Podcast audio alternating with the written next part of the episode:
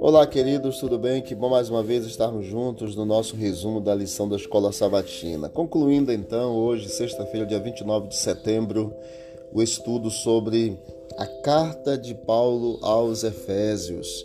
Efésios 6, você agora, concluindo esse estudo, descobre que nós, a igreja, somos o exército que luta pela paz. Em Efésios, Paulo retratou a igreja como corpo de Cristo, como templo de Deus, como noiva, esposa de Cristo. Ele descreveu também a igreja como um exército e fez um forte chamado à batalha.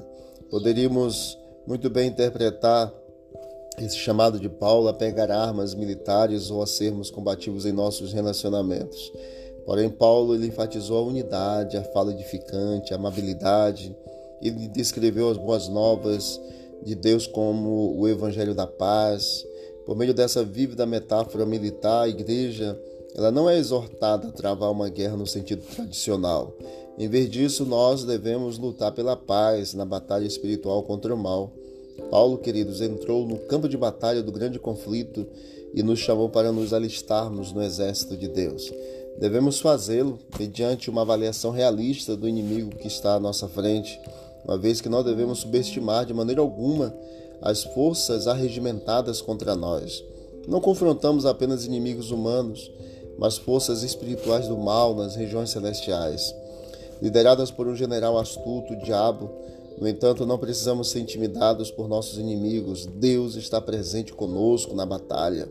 Ele nos proveu o melhor armamento, a sua própria armadura. Então não tenha medo.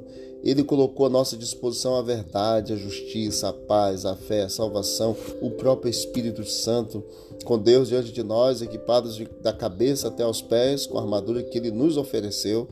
Não podemos falhar e a vitória será garantida a cada um de nós. Em Efésios capítulo 2, verso 10, Paulo fala das boas obras. E a pergunta é se nós não somos salvos pelas obras, qual o propósito das obras na nossa vida?